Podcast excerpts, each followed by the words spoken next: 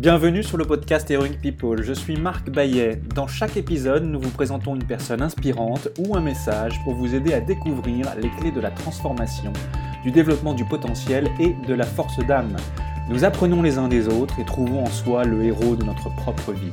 Partager nos convictions, partager nos vulnérabilités, dépasser nos peurs, se transformer pour pouvoir transformer le monde, agir ensemble. Jusqu'où peut-on aller? Merci de passer du temps avec nous aujourd'hui. Bonjour et bienvenue dans ce nouvel épisode de l'émission Heroic People. Ceci est un entre-deux épisode dans lequel vous sont proposés de courts extraits des épisodes des derniers mois. Je vous présente un bref clip de chaque conversation pour vous donner une première saveur de chaque épisode et inviter, voyez-le ou plutôt entendez-le comme un teaser, quelque chose pour vous mettre en appétit. Et si vous appréciez ce que vous entendez, vous pouvez retrouver les liens vers les épisodes complets sous le bouton écouter sur lequel vous venez d'appuyer dans votre application d'écoute de podcast ou bien sur le site heroicpeople.fr où vous pourrez retrouver tous les détails. Belle écoute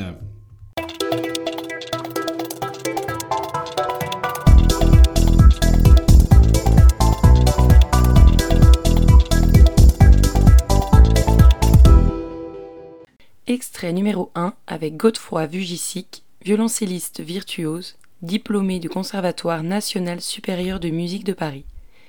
Il est également directeur d'orchestre, directeur de chœur et compositeur.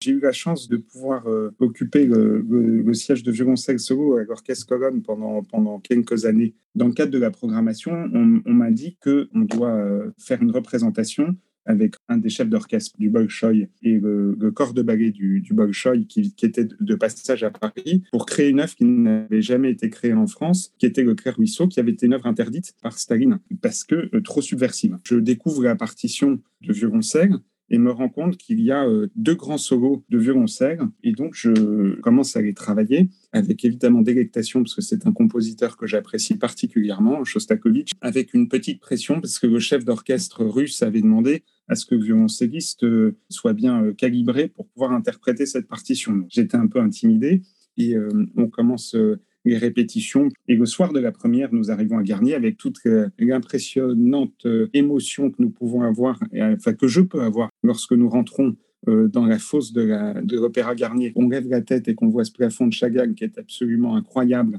Et, ce théâtre, cet écrin qui est, où on sent le, poids du sens de, l'histoire, je commence à, m'accorder et, à, me chauffer. On entend cette, espèce d'effervescence de bruit de l'orchestre qui commence à, gronder et à, murmurer. Donc, euh, on, commence à, chauffer et, quelqu'un arrive et me dit euh, à l'oreille, euh, avant même de, commencer, on te dit pas, mais ne regarde pas parce qu'il faut pas que tu aies peur, mais il y a quelqu'un dans, dans, la, dans la salle. Alors, moi, ni une ni deux. Au contraire, je me dis donc, qui, qui, est dans la salle? Je me lève pour essayer de regarder et sur le parterre dans l'orchestre, je vois probablement un des violoncellistes, si ce n'est le violoncelliste que j'ai le plus écouté dans mon enfance pour lequel j'avais évidemment une infinie admiration et que j'ai toujours, euh, qui était Mistislav Rostropovitch. Et j'ai vraiment, j'ai vraiment vécu ce, moment avec une délectation, une joie incroyable en me disant que c'était vraiment euh, un honneur de pouvoir jouer déjà avec, euh, avec l'ensemble des musiciens de l'orchestre pour accompagner les, les, danseurs et les danseuses du Bolshoi et pour, pour pouvoir jouer devant ce monstre sacré qui est Rostropovitch. Donner un ton à sa vie Qu'est-ce que cela t'inspire? Je suis plutôt dans une euh, approche où je me dis que le temps qu'on passe sur cette planète, euh, sur notre planète et en lien avec euh, les autres êtres humains, et à faire preuve d'humilité, à faire preuve d'humilité dans cette approche, parce que j'ai vraiment ce sentiment que nous sommes des maillons de transmission. Je parlais à l'instant de ma famille et de ma femme et de mes enfants. On a eu la chance de recevoir plein de choses de nos parents et de nos ancêtres. Et euh, j'essaye, autant que faire se peut, de transmettre quelque chose d'aussi bien, si ce n'est mieux, si possible, à la génération future, parce que je pense que ce qui nous habite euh, tous sur cette planète, c'est vraiment que le monde de demain soit meilleur que celui euh, d'hier.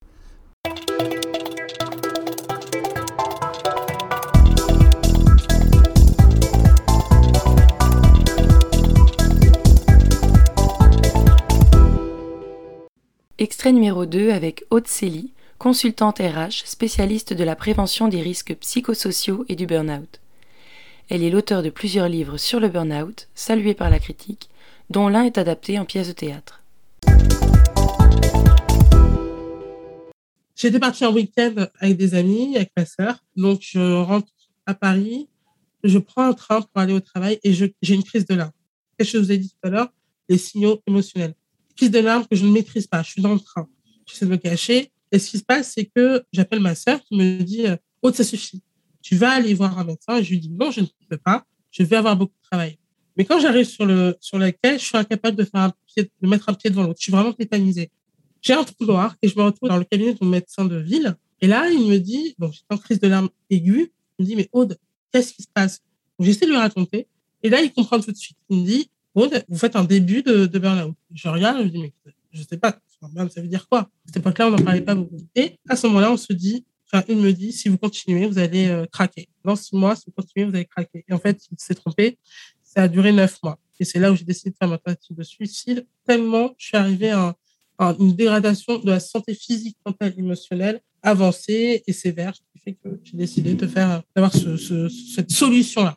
Voilà ce que c'est que le processus. Alors, la phase de plaisir, la phase d'alarme, la phase de résistance et la phase de euh, on va vers les moments. Parce que c'est important de savoir, quand on passe de la phase de, de résistance, aucune personne est capable de dire je vais craquer dans six mois, je vais craquer dans deux ans, je vais craquer dans la semaine prochaine. C'est ça qui est important. C'est ça qu'il faut absolument maîtriser le processus. Parce que parfois, ça peut aller très vite. Alors, vous avez euh, expliqué que souvent les personnes appétentes au burn-out sont des personnes qui sont très investies dans leur travail, d'où euh, cette notion de, phase de, plaisir. Donc, ils donnent plus qu'ils ne reçoivent. Quand on donne plus qu'on ne reçoit, c'est aussi parce qu'on on le veut bien, mais aussi parce qu'on s'occupe pas forcément bien de soi. Il y a la question d'équilibre entre la jauge d'énergie euh, qui sort et euh, l'énergie qui rentre. Comment on peut faire pour vivre un, amour don de manière juste, l'équilibre entre le donner et le, recevoir, bien prendre soin de soi, se détendre notamment Je pense que ça fait partie des éléments euh, pour éviter de faire un burn-out. Je pense qu'il faut déjà avoir conscience qu'on ne peut pas être tout le temps à fond au travail. C'est impossible. C'est-à-dire que l'épuisement, c'est ce que je disais, c'est que le stress, à un moment donné, le corps, il n'en peut plus et il envoie des signaux. Donc, je pense que c'est très important de savoir dire non, de poser des limites et de se dire ça, au-delà de ça, je ne peux pas. Il faut avoir énormément de courage aussi. C'est vrai, de courage pour dire non, là, je ne peux pas. Ceux qui savent dire non ont une capacité de jugement sur leur travail qui est très importante. Ils savent dire j'en peux plus, donc non, je ne peux pas prendre sans se dire, mon Dieu, si je dis non, ça veut dire qu'on va penser que je ne suis pas capable, ça veut dire que je ne suis pas productif, etc. Donc, il faut avoir une certaine sérénité sur la capacité de se dire, ça, je peux faire et ça, je ne peux pas. Alors, qu'est-ce qui se passe justement quand on n'a pas suffisamment d'estime pour soi-même? Qu'est-ce qui se passe quand on est trop gentil ou voire en posture de sauveur? Ouais, ça c'est toujours une question. Euh, est-ce qu'elle est compliquée? Oui, elle est compliquée parce que c'est en fonction des personnes déjà. Pour moi, j'ai toujours dit que l'entrée au départ finalement du processus, c'est la valeur qu'on apporte au travail.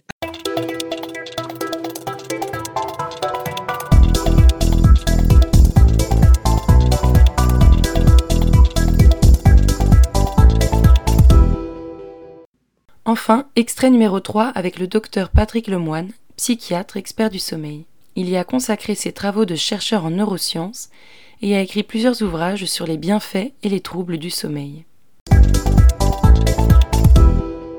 Pour vivre vieux, il faut dormir de la manière dont on est programmé, sachant que normalement, il y a des moyens dormeurs, 7 à 8 heures, en moyenne 7h20 en France, mais il y a des courts dormeurs qui vont très bien à 5-6 heures, il y a des longs dormeurs qui vont très bien autour de 10 heures. Rappelez-vous, à Lyon, on a eu un maire Premier ministre qui était réputé pour dormir beaucoup sur les bancs de l'Assemblée. C'était un long dormeur, et il s'en est pas mal sorti, notre Raymond Barre.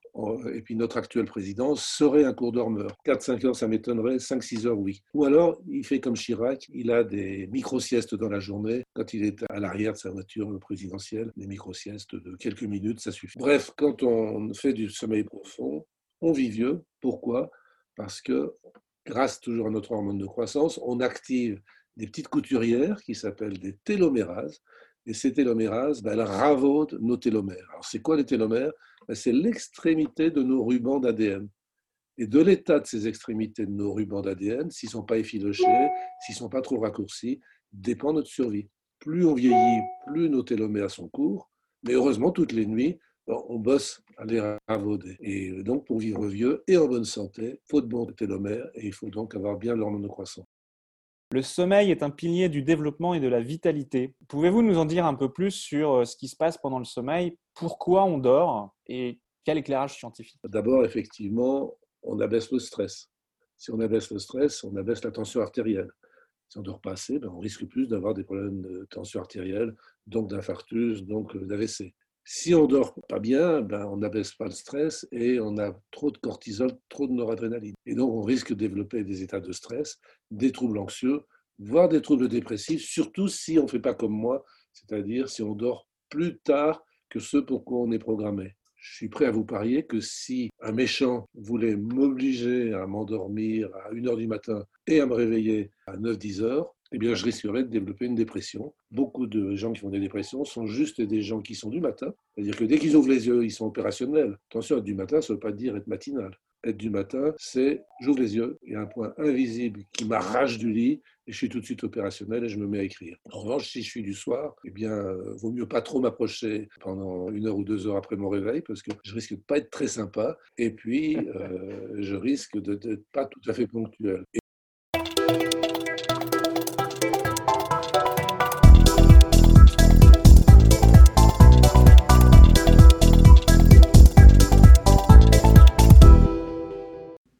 Maintenant, voici les biographies de mes invités et les thèmes autour desquels nous conversons. Puissent-ils vous inspirer et vous donner envie d'écouter les épisodes complets? Godefroy Vugissic, bonjour. Né à Paris en 1975 d'un père violoniste prodige, tu commences très jeune tes études musicales. Ton grand-père t'offre un violoncelle acheté en Serbie le jour de ton baptême. L'instrument ne quittera plus tes mains, virtuose pendant de nombreuses années. Tu obtiens successivement deux premiers prix en violoncelle et en musique de chambre au Conservatoire de Versailles, deux premiers prix avec distinction dans les mêmes disciplines au Conservatoire royal de Bruxelles, puis le diplôme de formation supérieure au Conservatoire national supérieur de musique de Paris. Violoncelliste et chef d'orchestre, tu es aujourd'hui à la tête d'une société de production qui soutient les initiatives créatives et culturelles. Aude Sely, bonjour. Vous êtes l'auteur de trois livres sur le burn-out, donc Quand le travail vous tue, histoire d'un burn-out et de sa guérison. Un livre salué par la critique et adapté en pièce de théâtre. Vous êtes également consultant RH, spécialiste de la prévention des risques psychosociaux et du burn-out. Aude, vous venez nous parler du burn-out. Le burn-out, quels sont ses symptômes? Comment le prévenir?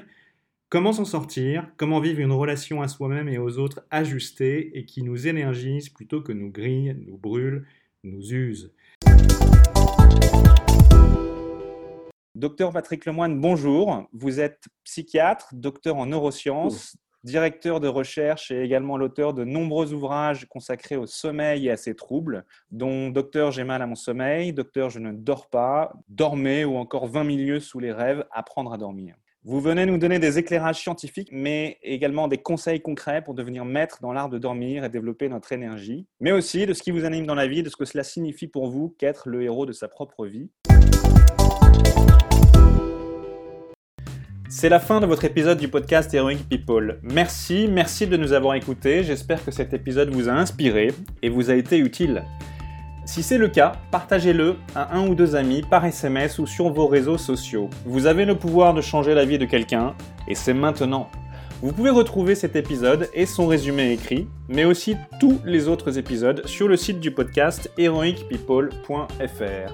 Pour nous contacter, nous faire des suggestions, proposer des invités, c'est toujours sur le site du podcast que ça se passe, heroicpeople.fr, ou encore les réseaux sociaux LinkedIn, Facebook ou Medium. Enfin, sans vous, nous ne sommes rien, avec vous, nous sommes tout. Si vous avez été inspiré par cet épisode, alors laissez-nous un commentaire et quelques étoiles sur Apple Podcasts ou votre plateforme d'écoute préférée. Dites-nous comment le podcast vous a inspiré et contribue à améliorer votre vie. C'est grâce à cela que nous pouvons faire connaître le podcast Heroic People. Merci d'avoir écouté. Il est temps maintenant d'agir et de révéler sa grandeur et sa force d'âme. À bientôt sur le podcast Heroic People.